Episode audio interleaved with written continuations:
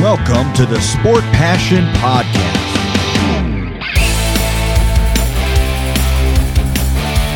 And here is your host, Lars Marendorf.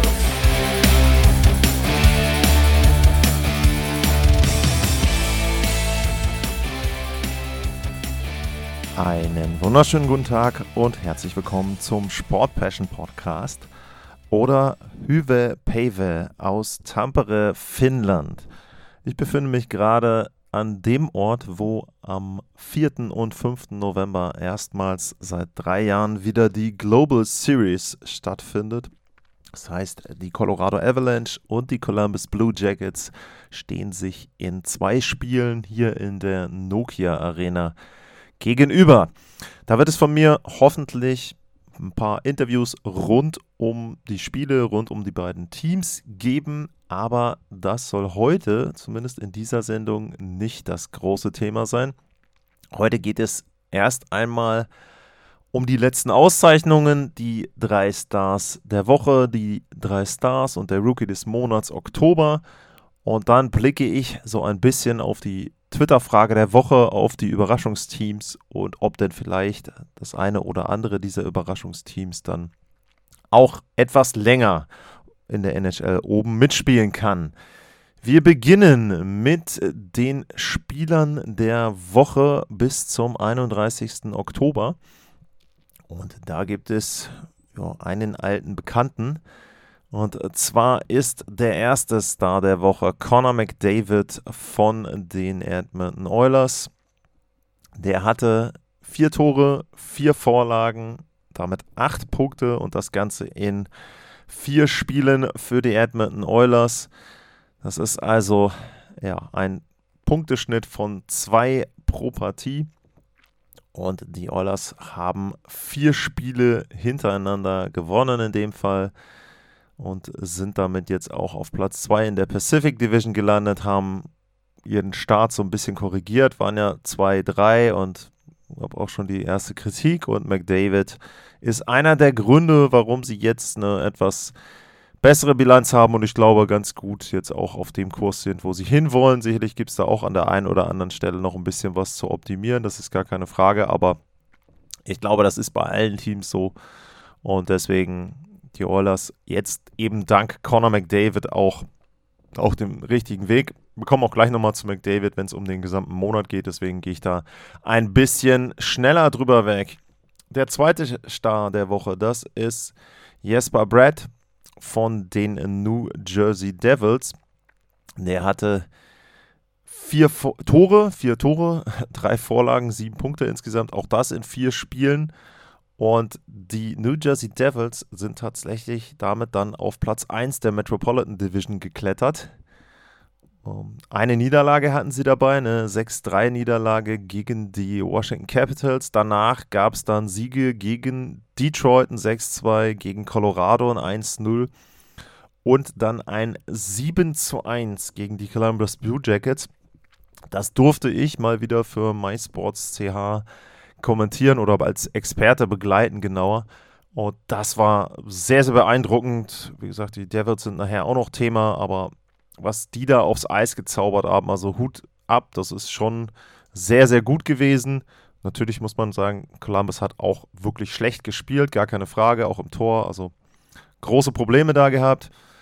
Aber jetzt nicht nur in dem Spiel hat New Jersey eine sehr, sehr gute Saison bisher hingelegt und wenn man sich dann eben anguckt, was äh, Jasper Brad da auch persönlich gezeigt hat, er ist ja auch persönlich in einer wirklich guten Form, war letztes Jahr der Topscorer, ist auch in dieser Spielzeit wieder sehr gut unterwegs, 16 Punkte in 10 Spielen, vier Tore, zwölf Vorlagen, also er hat am Anfang nur relativ viele Assists, was heißt nur, aber hat am Anfang relativ viele Assists gehabt.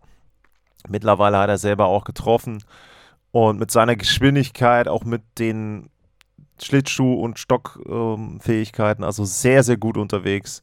Und deswegen da zu Recht jetzt auch mal eine Auszeichnung bekommen und einer der Spieler der Woche. Und jetzt gehe ich nochmal zurück hier. Der dritte im Bunde, das ist Marc-André Fleury von den Minnesota Wild. Der hatte eine 3-0-0-Woche. Gegentorschnitt 1,95, 92,7% Fangquote Und die Wild insgesamt hatten eine Woche mit drei Siegen, einer Niederlage. Und ich habe ja am Anfang der Saison auch Minnesota als eines der Teams gesehen, was so ein bisschen in der, ähm, ja, in der, nicht in der Kritik, sondern in der Formkrise war am Anfang direkt schon. Die hatten Probleme auch den Puck eben aus dem Tor rauszubehalten. Auch Fleury war da ja betroffen bei ein paar Spielen. Und mittlerweile scheint es so zu sein, dass er sich jetzt reingespielt hat in die Saison. Er hatte ein Shutout äh, auch in diesen Spielen mit dabei. Also ja, sehr, sehr gut jetzt wieder unterwegs. Marc-André die Wild jetzt auch ausgeglichen. Vier Siege, vier Niederlagen und einmal Overtime oder Verlängerung und damit eben jetzt auch wieder so ein bisschen auf Kurs gebracht. Ist ja auch dann immer wichtig, dass du nicht zu lange zu Saisonbeginn diese Formkrisen dir nimmst. Das waren die drei Stars der Woche und dann gehen wir gleich mal über in den Monat Oktober. Und da ich eben McDavid erwähnt habe, sage ich es jetzt auch gleich nochmal. Conor McDavid, erste Star des Monats Oktober. Neun Tore, neun Vorlagen, 18 Punkte in neun Spielen. Auch das wieder glatt. Ein Schnitt von zwei Punkten pro Partie. Er hat zwei Hattricks mit dabei gehabt. Er hat wirklich wieder beeindruckend gespielt und ja, wenn ich das jetzt alles hier durchlese, äh, was die NHL noch dazu schreibt, also ähm, da sind einfach super Zahlen mit dabei und eine vielleicht, die man einfach nur mal dann in den Raum stellen muss. Er hat durchschnittlich 1,44 Punkte pro Partie und da ist es so, wenn man dann All-Time guckt, dann liegt er da auf Platz 4 hinter Gretzky, hinter Lemieux und hinter Mike Bossy. Also das ist schon wirklich, wirklich die Creme de la Creme der NHL-Geschichte. Also nicht nur jetzt, wenn man das mit seinen Kollegen vergleicht, mit denen er jetzt spielt, sondern insgesamt gehört er damit eben zu den Top 4, was den Punkteschnitt betrifft. Also es ist schon Wahnsinn, was man da sieht und da muss man eben wirklich sagen, äh, kann man, glaube ich, an der einen oder anderen Stelle einfach nur dankbar sein, dass es immer wieder diese Spieler gibt, dass jede Generation so ihre Spieler hat. Gretzky Lemieux hat sich so ein bisschen überschnitten. In diesem Fall ist es jetzt vielleicht dann, wenn man Crosby und McDavid nimmt, so vom Alter her, dass da der Unterschied etwas da ist. Also ist schon Wahnsinn. Conor McDavid im Moment mit zwei Punkten im Schnitt unterwegs. Äh, letztes Jahr hatte er, ich weiß es gar nicht mehr, 127, glaube ich, als Topscorer im Moment auf Kurs 164. Ich glaube, das wird es am Ende dann nicht werden. Aber wenn er dann trotzdem irgendwo bei 140 oder so rauskommen sollte, ist auch sensationell. Und ein Punkt, den hatte ich erwähnt vor der Saison. Conor McDavid hat noch nie mehr als 50 Tore gemacht. Und das könnte für mich auch so ein Punkt sein, wo er sich vielleicht selber ein Ziel gesetzt hat. Ich meine, drei Seiten McDavid sagen das immer in den Interviews, das interessiert sie eigentlich nicht, wer jetzt da wie viele Punkte hat und so weiter. Aber ich glaube schon, wenn du letzten Endes erstmal die reguläre Saison so ein bisschen hinter dich bringen musst, sage ich jetzt mal, weil du hast ja das Hauptziel, in die Playoffs zu kommen. Und im Grunde ist ja fast dann wurscht, auf welchem Platz du in die Playoffs kommst, dann glaube ich schon, dass so kleine Ziele, die man sich selber setzt, vielleicht dann auch den Spielern da helfen können, dass sie da eben entsprechend zwischendrin nochmal ein bisschen mehr motiviert sind. Ich weiß jetzt nicht, ob er sich 50 Tore vorgenommen hat oder ob er irgendwie gesagt hat, keine Ahnung, ich möchte bis Jahresende 30 haben oder so. Das sind eben Punkte, da kann ich mir vorstellen, dass er da irgendetwas gemacht hat und jetzt im Moment mit einem Tor pro Partie ist er da auf einem sehr, sehr guten Wege, das erste Mal in seiner Karriere mehr, 50 Tore oder mehr zu erzielen. Der zweite Star des Monats Oktober, das ist David Pasternak von den Boston Bruins. Sieben Tore, zehn Vorlagen, 17 Punkte in neun Spielen. Die Bruins super gut unterwegs. Also ich habe eben gesagt, so manche Teams oder die meisten Teams haben dann immer noch irgendeinen Kritikpunkt. Bei den Bruins, glaube ich, kann man bei einer Bilanz von acht Siegen und einer Niederlage nicht so richtig davon sprechen, dass es da viel zu kritisieren gibt. Das ist der beste Start in der 98-jährigen Geschichte der Boston Bruins. Also da schon viele, viele Jahre, wo man das mit vergleichen kann und dann eben einen Rekord aufzustellen, teamintern. Das sagt schon einiges darüber aus. Ich hatte Boston als eines der Teams gesehen, was vielleicht so ein bisschen schwächen könnte, was vielleicht auch rausrücken könnte aus den Playoff-Teams. Und genau das ist jetzt nicht passiert, weil sie sehr, sehr gut gestartet sind, trotz der Verletzten, die am Anfang gefehlt haben, ne, mit äh, McAvoy und Marchand, aber dann auch zum Beispiel Marchand dann auch früher zurückgekehrt ist und da dann auch im ersten Spiel gleich mal zwei Tore, eine Vorlage gegeben hat. Er spielt zwar jetzt nicht die Back-to-Backs, aber trotzdem, das gibt ihm natürlich noch wesentlich mehr Tiefe dann auch wieder vorne. Und was man einfach sagen muss, Pasternak und Krejci, der ja zurückgekommen ist, nachdem er ein Jahr zu Hause gespielt hat, die haben unglaublich Chemie. Das ist das eine. Und das andere hatte ich, glaube ich, auch irgendwann in einer der Sendungen erwähnt. Pasternak hat im nächsten Sommer einen neuen Vertrag zu unterschreiben. Also er will sich einen neuen Vertrag ähm, erspielen. Und das ist dann auch wieder, ich habe eben über Motivation gesprochen, ein Riesenfaktor. Die Spieler wissen, in diesem Jahr muss ich echt Leistung bringen, da muss ich versuchen eben so gut zu spielen wie überhaupt möglich. Und genau das macht er im Moment, wenn man sich auch eben dann die, die Spiele an sich anguckt. Er hat im ersten Spiel hat vier Punkte gehabt. Dann, er hat zwar zwischendrin immer ein, zwei, zwei Spiele hat er jetzt gehabt, wo er nicht getroffen hat, aber dafür in den allermeisten Spielen hat er dann sogar mehrfach gepunktet.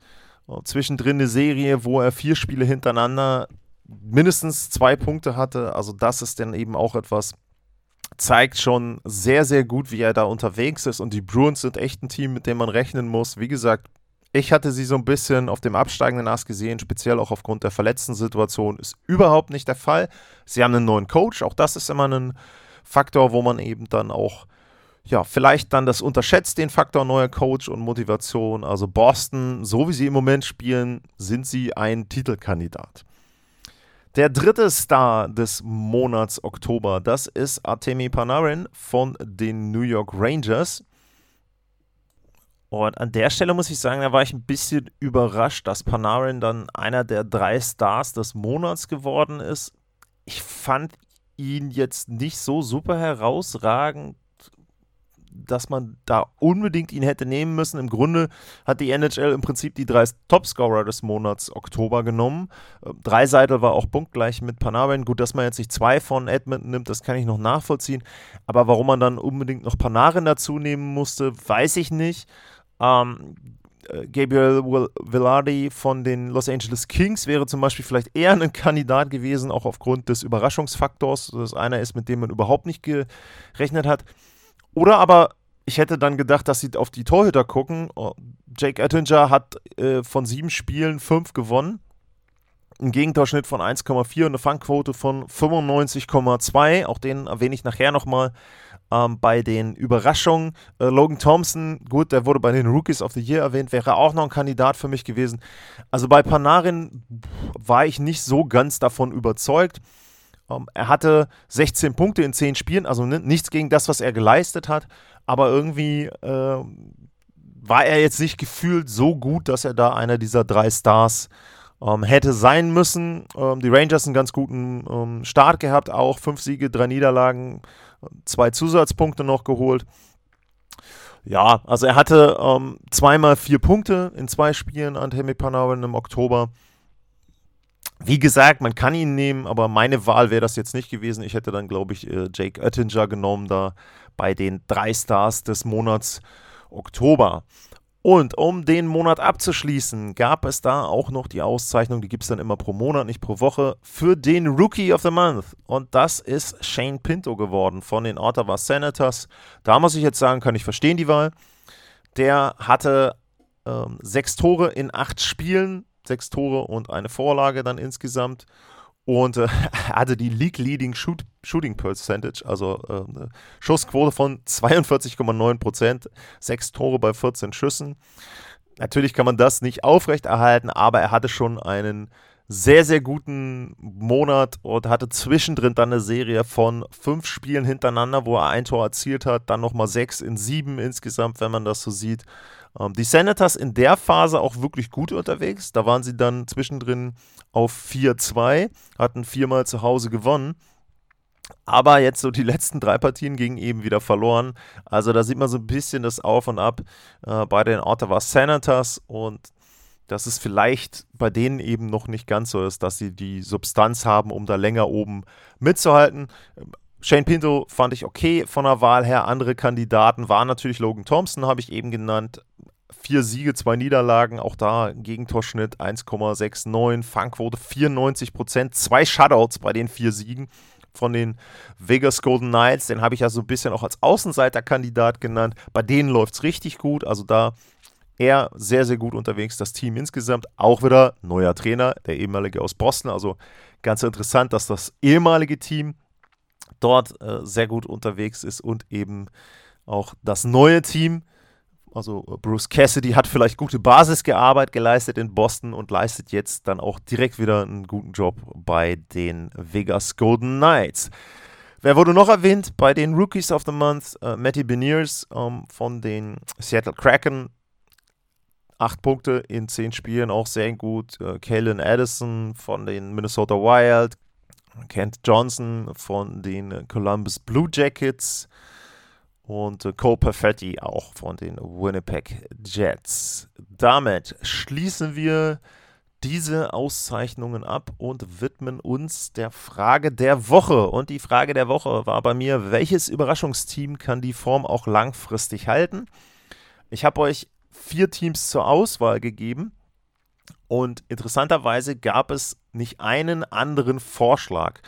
Also ihr habt kein anderes Team identifiziert. Die vier Teams, die ich zur Auswahl gegeben habe, das waren die Buffalo Sabres, die New Jersey Devils, die Dallas Stars und die Chicago Blackhawks. Und wir gucken jetzt mal aktueller Stand, wo die Teams denn stehen. Ist jetzt natürlich ein bisschen verfälscht zu dem Zeitpunkt, wo ich die Frage gestellt habe. Aber die Buffalo Sabres sind auf zwei in der Atlantic hinter den Boston Bruins. Sieben Siege, drei Niederlagen. Die New Jersey Devils sind auf 1, hatte ich schon erwähnt, in der Metropolitan. Auch sieben Siege, drei Niederlagen. Dann haben wir die Dallas Stars auf 1 in der Central Division mit sechs Siegen, drei Niederlagen und einmal einen Zusatzpunkt. Und die Chicago Blackhawks sind immerhin noch auf 4 in der Central Division mit einer ausgeglichenen Bilanz von 4, 4 und 2. So, ähm, erstmal dann zu eurem Ergebnis. Ihr habt gesagt, das Team, dem man die größte Chance gibt, auch langfristig vorne mit dabei zu sein, das sind die New Jersey Devils. Auf Platz 2 bei euch waren die Buffalo Sabres, die Dallas Stars waren noch mit dabei und die Chicago Blackhawks. Erstmal vorweg, ich war erstaunt, dass überhaupt jemand für die Blackhawks abgestimmt hat, weil ich da sagen muss, für mich ist das jetzt einfach ein, guter Start, gar keine Frage der Blackhawks, aber das ist nichts, was sie über lange Zeit halten können und auch nicht halten wollen. Also die Franchise selber hat ja überhaupt kein Interesse daran, jetzt in dieser Saison speziell gut zu sein.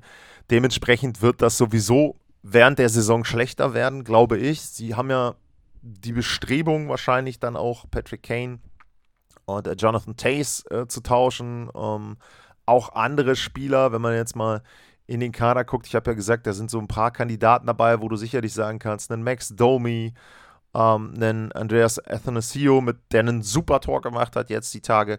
Ähm, das sind sicherlich Kandidaten, die sie sehr, sehr gerne zur Trade Deadline oder auch früher abgeben würden. Also wenn da irgendein Team jetzt gerade Bedarf hat und vielleicht jemanden braucht, dann glaube ich schon, dass da die äh, Entschuldigung, Chicago Blackhawks dort sehr, sehr gerne ihre Spieler abgeben. Wo ich gerade ein bisschen hüstel und jetzt mal kurz was trinke, fällt mir was ein, was ich jetzt mal als kleinen Werbeblock einfach zwischendrin mal wieder anbringen möchte. Und zwar ist es so, dass Valentin Villar mir bei buymeacoffee.com mehrere Kaffees sogar gekauft hat und dazu noch einen Kommentar hinterlassen hat. Hallo Lars, seit dem Sommer höre ich deinen Podcast, generell Podcast. Deine NHL-Analysen sind echt gut. Ich würde es wenn du ne begrüßen, wenn du neben den drei Stars der Woche aus der NHL noch die drei Stars der Woche aus Sicht Dach, also Deutschland, Österreich, Schweiz präsentierst. Präsentiert, damit man eher an unsere Landsleute, an unseren Landsleuten dran ist. Danke, mach weiter so. Beste Grüße aus der Schweiz. Valentin, erstmal vielen, vielen Dank, Valentin. Da würde mich natürlich persönlich interessieren, ob du MySports.ch äh, schaust und da auch mal in die Analysen dann reinhörst, die ich da mit den Kollegen dann mache. Ähm, aber an der Stelle erstmal ganz, ganz vielen Dank dafür, dass du mir fünf Kaffees äh, gekauft hast. Das zweite, vielen Dank auch an Jörn Kreuzer, der hat auch noch Kaffees gekauft. Und wer immer Alcides ist, der oder diejenige hat zehn Kaffees mir gekauft bei buymeacoffee.com. Also, ihr habt da die Möglichkeit, gerne was in die Kaffeekasse mit reinzuwerfen. Das müssen überhaupt nicht zehn Kaffee sein. Ich freue mich über jeden Kaffee. Ich freue mich vor allem auch über Feedback. Also, wenn ihr jetzt sagt, nee, ich möchte da jetzt nichts mit reinwerfen, ich möchte aber trotzdem gerne Feedback geben, at lars-mar, info at sportpassion.de. Und ansonsten bleibt mir zu sagen, das, was der Valentin da vorschlägt mit den drei Stars aus Sicht Dach, kann ich mir vornehmen. Ja, muss ich mal schauen. Ist keine so schlechte Idee. Ähm, ist für mich eben Arbeit, ganz klar, muss ich einfach dazu sagen. Muss ich mal schauen, wie ich das hinkriege, wie ich das machen kann. Aber ja, kann ich erstmal mitnehmen. Ähm, Jörn hatte auch noch ein paar gute Ideen. Der hat eine längere E-Mail äh, mir auch geschrieben. Auch der, dem antworte ich auch noch. Also da immer vielen, vielen Dank. Wie gesagt, äh, info at sportpassion.de oder at lars-mar. Da könnt ihr mir Fragen stellen und auch Anregungen geben für Themen und Themenblöcke. Das, apropos Blog, war dann jetzt der Werbeblock für diese Folge. Und jetzt widmen wir uns wieder den Überraschungsteams. Die Blackhawks habe ich abgehakt. Wie gesagt, ich habe sie einfach nur genannt, um mal zu sehen, ob auch jemand dafür abstimmt. Haben sogar einige gemacht.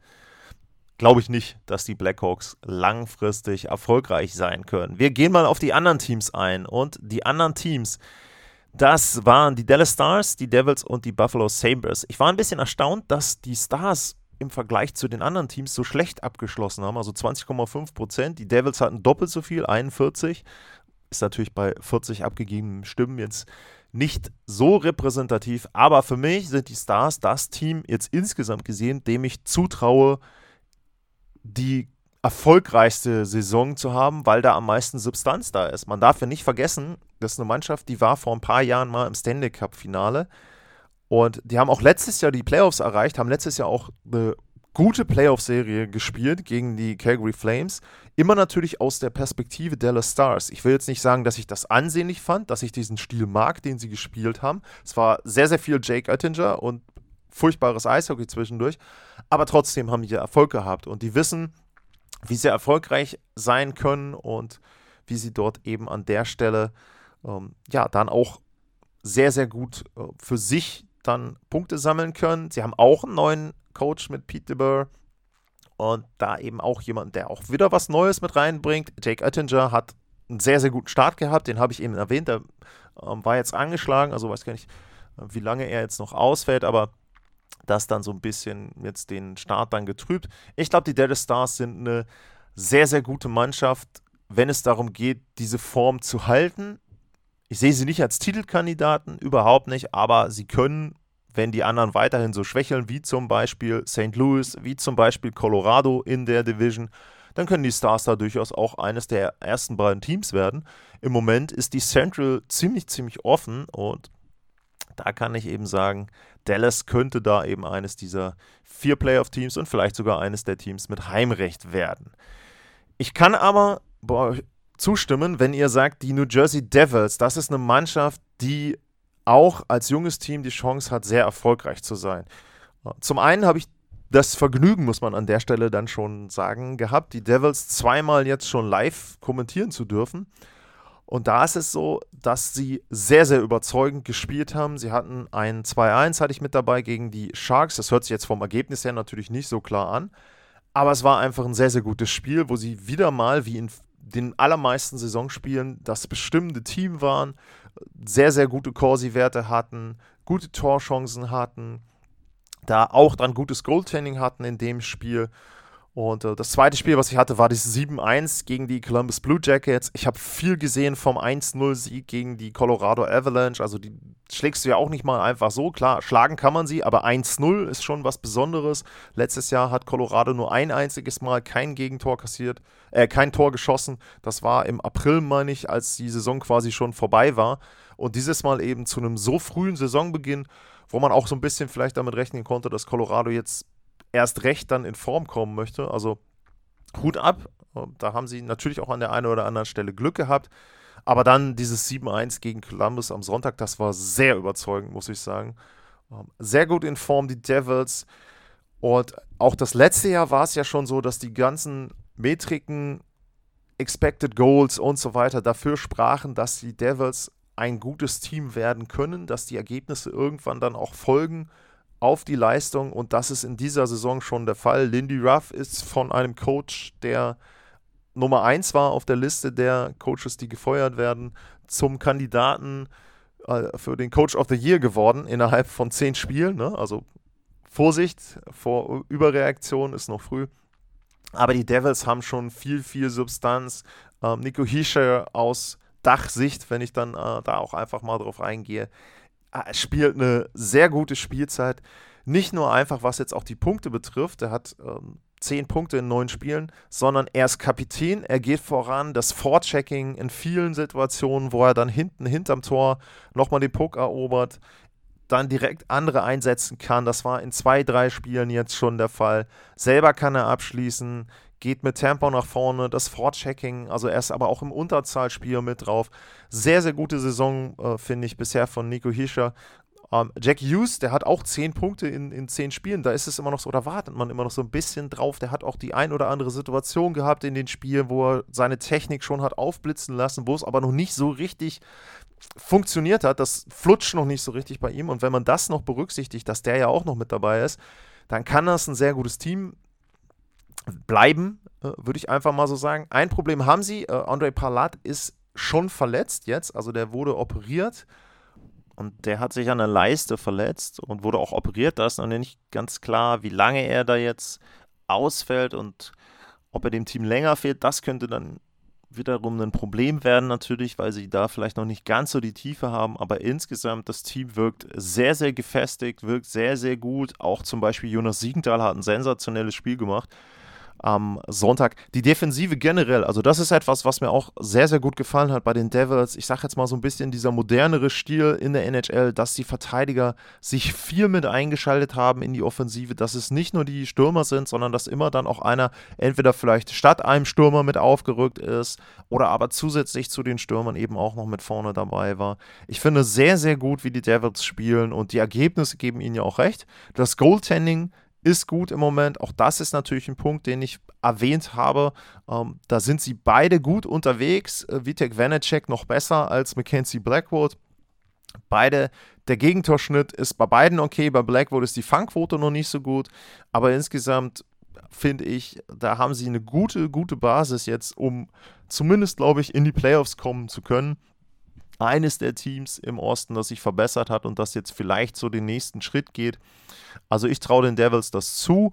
Ob es dann am Ende reicht, hängt natürlich auch da wieder so ein bisschen davon ab, wie bei allen anderen auch. Pittsburgh ist hinten mit drin im Moment, Washington ist hinten mit drin im Moment. Ob die dann wirklich die komplette Spielzeit so schwächeln und dann auch mal die Playoffs verpassen, das ist natürlich noch ein bisschen offen. Auch da können Verletzte wieder zurückkommen, im Fall von Washington zumindest. Aber New Jersey, sehr guter Start und ganz klar eben auch, finde ich gut, dass ihr die als das Team mit der meisten Substanz identifiziert habt. Und dann gab es noch die Buffalo Sabres, die landeten jetzt ja in der Umfrage auch nicht so weit dahinter. Da war es eben auch so, dass ihr gesagt habt, okay, die können auch in den nächsten Wochen und Monaten noch weiterhin um einen Playoff-Platz mitspielen, so würde ich das mal interpretieren. Und auch bei denen ist es ja mittlerweile so, äh, dass sie dort auch nicht nur von einzelnen Spielern gute Leistungen bekommen, sondern auch vom ganzen Team. Sie haben jetzt zum Beispiel einmal noch ein 8-3 oben drauf gesetzt seit der Umfrage, ein 6-3 gegen Pittsburgh, nachdem sie 1-3 zurückgelegen haben. Auch da ist es so sehr, sehr gut, auch insgesamt als Team. Man hat auch das Gefühl, dass Spieler wie einen Darlene da mit viel, viel mehr Selbstvertrauen rangehen. Der spielt sensationell bisher, 14 Punkte äh, in zehn Spielen, also da hätte man ja, weiß ich nicht, Hetman genannt, Makar genannt, als diejenigen, die am Anfang so loslegen, sechs Tore in zehn Spielen.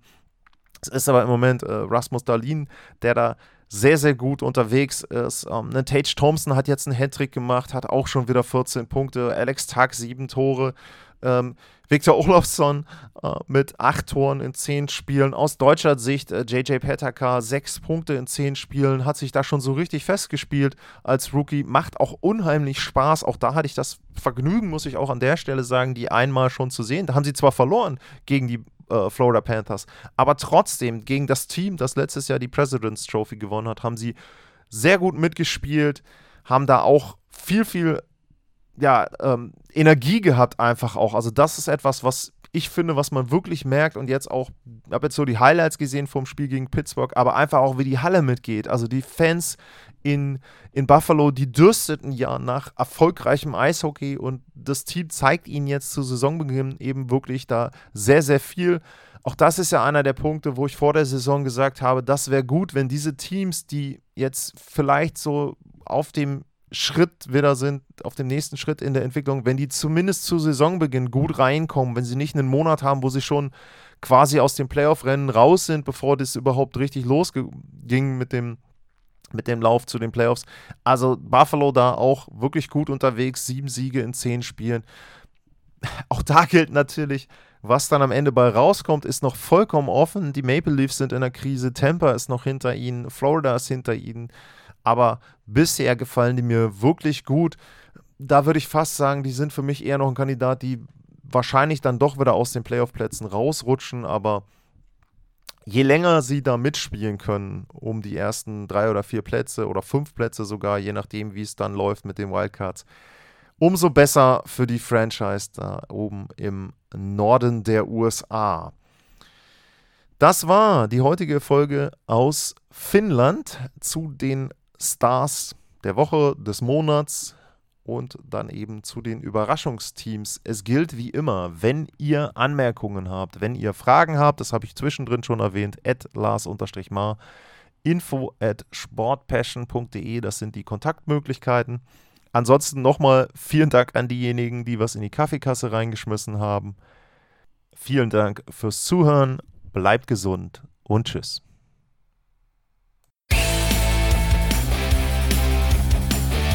Sportliche Grüße.